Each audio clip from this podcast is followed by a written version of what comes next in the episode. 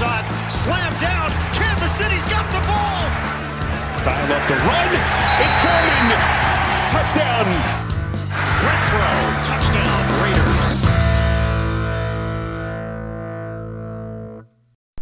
Bienvenidos a esta edición de Piloto Fútbol, episodio número 132 de este su podcast favorito con sentido y de confianza.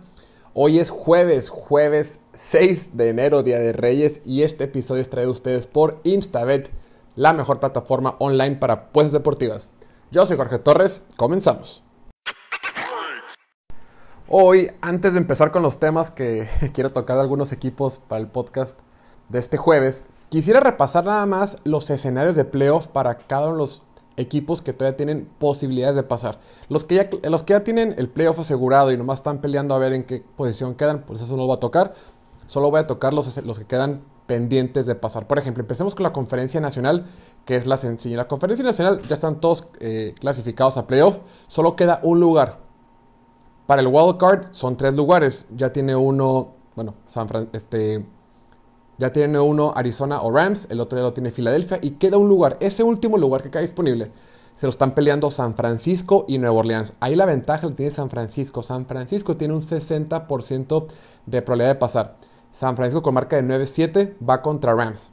Para que San Francisco pase, si le gana Rams el fin de semana, califica. Punto. En caso de que pierda y Nueva Orleans gane, Nueva Orleans tiene 9, marca de 8-8, pasaría a Nueva Orleans. Entonces es muy sencillo. San Francisco si gana pasa. En caso de que pierda, requiere que Saints pierda para que puedan pasar a playoff. Para Nueva Orleans, pues el caso inverso. Nueva Orleans tiene que ganar eh, contra Atlanta este fin de semana y esperar a que, eh, a que Rams le gane a San Francisco. ¿Ok? Repito, solo quedan dos equipos. Para que San Francisco pase tiene que ganar o perder y que también pierda Nueva Orleans. Y Nueva Orleans lo que tiene que hacer es ganarle a Atlanta y esperar a que San Francisco pierda. Está muy sencillo. Del otro lado está un poquito más interesante. Del otro lado aún quedan dos lugares disponibles porque para el wild card solo lo tiene amarrado Patriotas. Quedan dos lugares. Esos dos lugares se lo están peleando Indianapolis, Raiders, Chargers, Pittsburgh y Ravens. Ese lo dije en orden de probabilidad.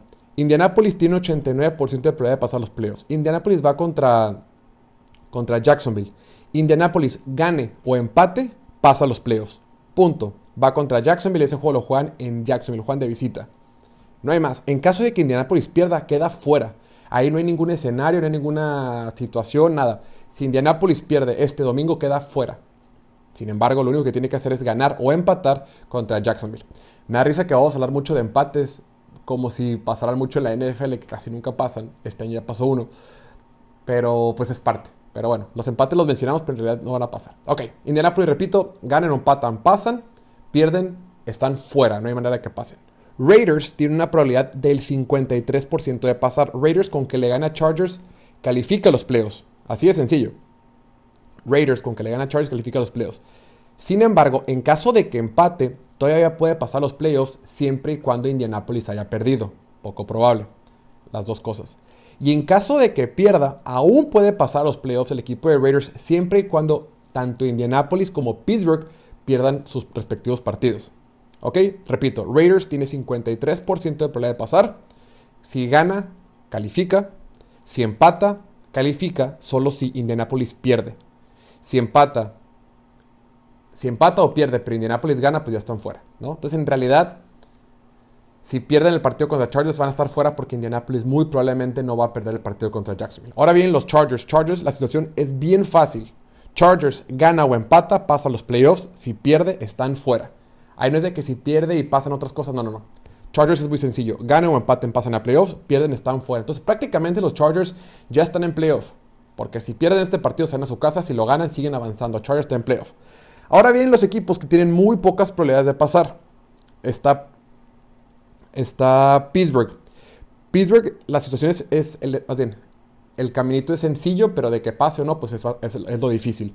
Pittsburgh para pasar los playoffs requiere ganar la Baltimore, que Indianapolis pierda y que Chargers y Raiders no empaten, ¿no? Que, que, quien sea quede ganador.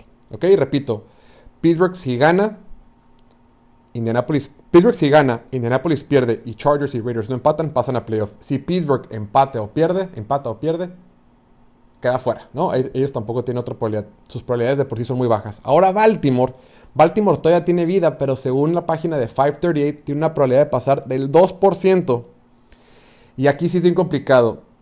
Baltimore tiene que ganar sí o sí. Ahí sí no es de que empate, no. Tiene que ganar sí o sí. Tiene que esperar a que gane Raiders, a que pierda Indianapolis y a que gane Patriotas contra Miami.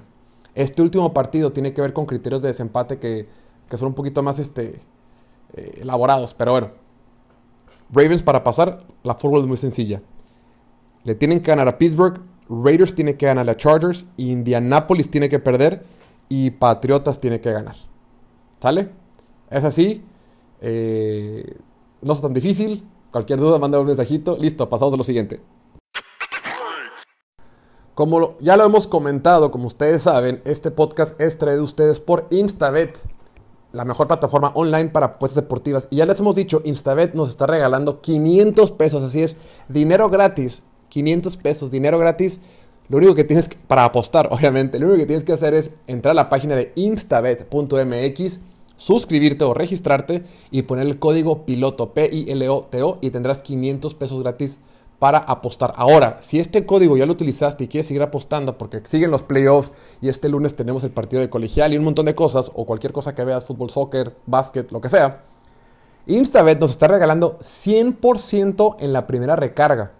¿Ok? Lo que tienes que hacer es eh, ponerle piloto 100. En el código pones piloto 100 cuando hagas tu, tu, recarga, cuando metas un poquito, cuando metas dinero a tu cuenta. Lo que tú le pongas, Instabet te lo va a igualar 100% la primera recarga. El código es piloto100. Ahí lo tienes. Instabet.mx, la plataforma más divertida, 100% segura para apuestas deportivas online. El día de hoy quisiera hablar de un equipo del que no hemos hablado mucho esta temporada. Creo que, híjole, con, tanta, con tanto coreback novato, con tantos partidos tan cerrados, no hemos tenido chance de hablar de este equipo. Quiero hablar hoy del equipo que va número uno de la división oeste de la Conferencia Nacional, los Rams de Los Ángeles. Un equipo explosivo, un equipo llamativo, un equipo que está retacado de estrellas, lo hemos comentado, ¿no? Que este, este equipo ha apostado toda esta temporada a ganar hoy, ¿no? Firmando a jugadores como Von Miller, jugando, eh, firmando a Matthew Stafford, eh, llenándolo de, de, Beckham Jr., llenándolo de estrellas y de talento. Hoy por hoy tienen marca de 12 ganados y 4 perdidos, van en primer lugar de su división. Y si este domingo le ganan a San Francisco, van a, van a ganar su división. Para que ellos ganen su división, lo que necesitan es ganar a San Francisco o, en caso de que pierdan, requieren que Arizona también pierda. Si cualquiera de esos dos escenarios sucede, ellos van a ser los número uno de la división y van a recibir un juego de playoff en casa este mes de enero. Pero con los Rams, si tú nada más ves los números y solo ves las estadísticas, te haría mucho sentido que es un equipo de Super Bowl, es un contendiente a ganar el campeonato, ¿no? Han ganado 12 partidos, tiene un diferencial de puntos de 91, que es eh, el número 3 en la, conferencia nacional. Su ofensiva es quinta en, métricas de eficiencia, su defensiva es décima en métricas de eficiencia. Tienes jugadores dignos de ser nombrado MVP como Aaron Donald, Cooper Cup, Gillen Ramsey. Cada uno es número uno en su posición. Odell Beckham Jr., que bueno, él ha tenido una gran temporada y un gran resurgimiento de su carrera con el equipo los Rams. Von Miller, que creo que ha tenido un buen papel, eh, no espectacular, pero ha tenido un buen papel con, con, los Rams. Tiene mucho poder, o sea, tienen mucho talento en diferentes situaciones clave. Tienen buenos jugadores en línea ofensiva, la verdad es que si tú los ves como en, papel, si ves su roster, si ves sus números, dirías, ¿sabes qué? Pues este es un muy buen equipo. El tema está en la posición de coreback. Antes de, antes de que la temporada iniciara, creo que a la mayoría nos emocionó el hecho de que se trajeran a Matthew Stafford como el quarterback de este equipo. Matthew Stafford es un jugador que desde que estaba en preparatoria, él estuvo en la preparatoria en Dallas, Highland Park, desde que estaba en preparatoria tenía un cañón en el brazo. Desde que estaba en su etapa adolescente, todo el mundo sabía, este morro, este niño, este muchacho, este joven, o como le digan en tu pueblo, este huerco, como se, acá decimos morro, este chavo tiene talento de NFL desde que estaba, desde que tiene 17, 18 años. Va a colegial con la Universidad de Georgia, obviamente demuestra el cañón que tiene en el brazo y todo el mundo sabía que iba a ser una estrella en la NFL. El problema de él es que llega a Detroit fue seleccionado número uno global eh, en su draft. Y ya un equipo de Detroit que, al igual que ahorita, siempre ha sido malo. Siempre ha batallado con un entorno complicado. Siempre ha tenido mala línea ofensiva, pésima defensiva, mal cocheo. Bueno, no voy a decir que siempre, pero gran parte tuvo mal cocheo. Pocas armas a la ofensiva, claro que tuvo a Calvin Johnson, pero en general está en un mal equipo. Y muchos siempre se, muchos decíamos, ¿sabes qué? Matthew Stafford es un gran quarterback que requiere apoyo, que si estuviera un buen equipo, las cosas serían diferentes. Esta temporada, cuando lo firma el equipo de Rams, cuando Rams tira la casa por la ventana, apostándole a Matthew Stafford y dice, es que lo va a traer a un equipo lleno de estrellas, un equipo con un, con un head coach que es un gurú ofensivo, que sabe cómo ser explosivo a la ofensiva, vertical, todos dijimos, Matthew Stafford con, con Rams va a ser un éxito, o, hace sentido, puede funcionar. Las primeras semanas lo vimos y estábamos todos maravillados. Arrancaron de forma increíble. Ya todos queríamos poner a Matthew Stafford como MVP de la temporada, Pro Bowl, All Pro, todo, porque estaba tirando bombazos. Era un espectáculo ver a los Rams jugar en Los Ángeles. Pero conforme fue avanzando la temporada, empezó a tener algunos baches, empezó a tener algunas inconsistencias, fue irregular. Y ahí es donde nos empezamos a preocupar, inclusive antes de que le ganaran, o sea, tuvieron una etapa que perdieron partidos consecutivos, ¿no? Cerrando el mes de noviembre decíamos, oye, a ver, estos, no, pues no que Rams era bueno, ¿no? Empezaron a generarse muchas dudas.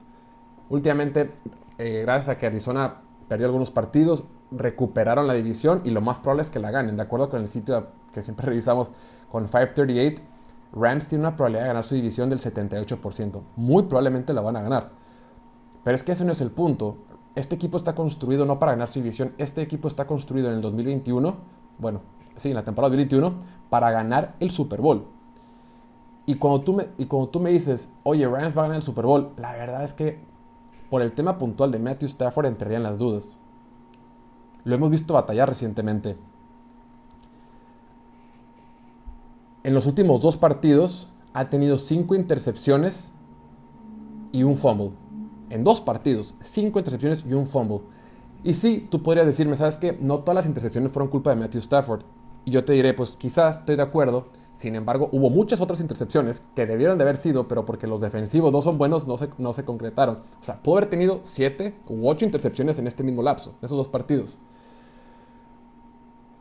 A lo que voy es, este equipo que creíamos que con Matthew Stafford iba a reventar, yo ya tengo mis dudas.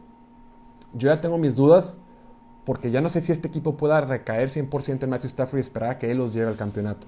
Ahora, la buena noticia es que para estos Rams es que Stafford no necesariamente tiene que ser perfecto. Te pueden ganar de diferentes maneras, pues tiene buenos jugadores. Tienes en la ofensiva, ya hemos dicho Cooper Cup, Otto Beckham, Sonny Michel que está corriendo bien. La línea ofensiva no es mala. Tienes estrellas en la defensiva. McVeigh puede encontrar maneras de encontrar los esquemas y mandar las jugadas eh, eh, apropiadas para que la ofensiva sea exitosa la defensiva te puede ganar el partido. En realidad solo requieres que Stafford sea lo suficientemente bueno y que no te pierda el partido. Va a ser la primera vez que veamos a Stafford en un muy buen equipo. Va a ser la primera vez que veamos a Stafford jugar playoffs en casa. Veamos si es diferente. No sé si me atreva a, subir mucho mis expectativas con este equipo y puntualmente con el quarterback. Veamos qué tal, porque definitivamente Rams es uno de los equipos contendientes en la conferencia nacional para llevárselo todo.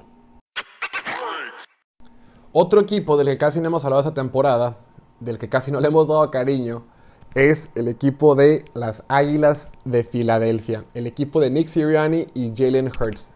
Filadelfia actualmente, con un partido por jugar todavía en la temporada regular, ya está dentro de los playoffs, ya aseguró su puesto en el wild card de los playoffs. Tiene marca de 9 ganados y 7 perdidos y este domingo juega en casa frente a los Dallas Cowboys en un partido que en realidad no representa mucho a lo, mucho, podría significar que Filadelfia termine en sexto o en séptimo de la, conferencia nacional. Creo que eso ya no tiene mayor relevancia. Igual Dallas por su parte parece ser que ya va a quedar en cuarto. Entonces parece que es un, equipo, un partido que va a ser el sábado por la noche que no tiene mayor relevancia. Pero quiero hablar puntualmente del desempeño de este equipo esta temporada. Si sigues este podcast o el contenido que hacemos en Piloto Fútbol desde principios de, de agosto o desde julio o desde cuando sea, me habrás escuchado decir varias veces que yo veía al equipo de Filadelfia como uno de los rosters de toda la NFL con menor talento. Creo que, lo veía, revisaba su roster, revisaba los jugadores que tenía Filadelfia y no me daba mucho miedo, no me preocupaba mucho ni me emocionaba tanto. Sentía que eran los rosters menos talentosos de toda la NFL. Este equipo arrancó con marca de 2 ganados y 5 perdidos, eh, con un Jalen Hurts que fue súper irregular al principio de la temporada, muy inconsistente, con muchos, fue muy, fue, fue muy errático. Claro, arrancó contra, contra Atlanta aplastándolos, pero bueno, Atlanta pues no. Ok, no importa. Después perdió contra San Francisco. bueno, el punto es que, empezó mal. Repito, empezó con marca de dos ganados y cinco perdidos. Y creo que muchos tenemos esa opinión de que este equipo no levanta. Este equipo tiene nuevo head coach, nuevo coordinador ofensivo, nuevo coordinador defensivo, nuevo... tenía piezas nuevas por todos, por todos lados. Inclusive hablábamos de que este sería un año de transición e inclusive hablábamos de que quizá Jalen Hurts no sería el quarterback del futuro. Se decía, bueno, Filadelfia va a tener tres selecciones en la primera ronda en el draft que viene, en un par de meses, y decíamos, ¿sabes qué? Creo que este, este año va a funcionar como año de transición, evaluar a tu equipo, y el siguiente año, con un poquito más de experiencia con tu staff de cocheo, con un poquito más de experiencia con jugadores como Devante Smith y otros novatos, eh, este equipo va, le va a ir mejor. Vamos a buscar otro quarterback, Jalen Hurts solo fue el puente y demás. Pero desde entonces, todo cambió Nick Sirianni, creo que hay que darle muchísimo crédito al head coach de Filadelfia. Nick Sirianni le dio la vuelta al equipo, entendió que las fortalezas de Filadelfia venían con el juego por tierra. Entendió que Jalen Hurts no es un jugador que primero te va a pasar y después correr. No, tienes que utilizarlo como un arma eh, en el juego terrestre y le funcionó. Se convirtieron en una de las mejores ofensivas por tierra de toda la NFL. De la noche a la mañana le dieron la vuelta a su temporada es, el primer año de head coach de Nick Sirianni y ahorita la ofensiva es número 10 en métricas de eficiencia. Están por encima, escúchame bien, están por encima en métricas de eficiencia sobre San Francisco, sobre Arizona y sobre Dallas. Es un brinco importante considerando que el año pasado terminaron como número 27 en esta estadística. Eh, la defensiva, por su parte, bueno, ha sido muy buena contra quarterbacks malos y ha sido muy regular o muy malita contra quarterbacks buenos. En general, este equipo de Filadelfia creo que ha superado por mucho las expectativas que tenían para esta temporada. Le han ganado a equipos malos, han sido superiores, sin embargo tienen marca de 0 ganados y 6 perdidos contra equipos que actualmente están en los playoffs. Este equipo de Filadelfia tiene una muy buena línea ofensiva, tiene un quarterback que es una amenaza dual, ¿no? y tienes buenas herramientas, buenas armas como Devante Smith y Dallas Goddard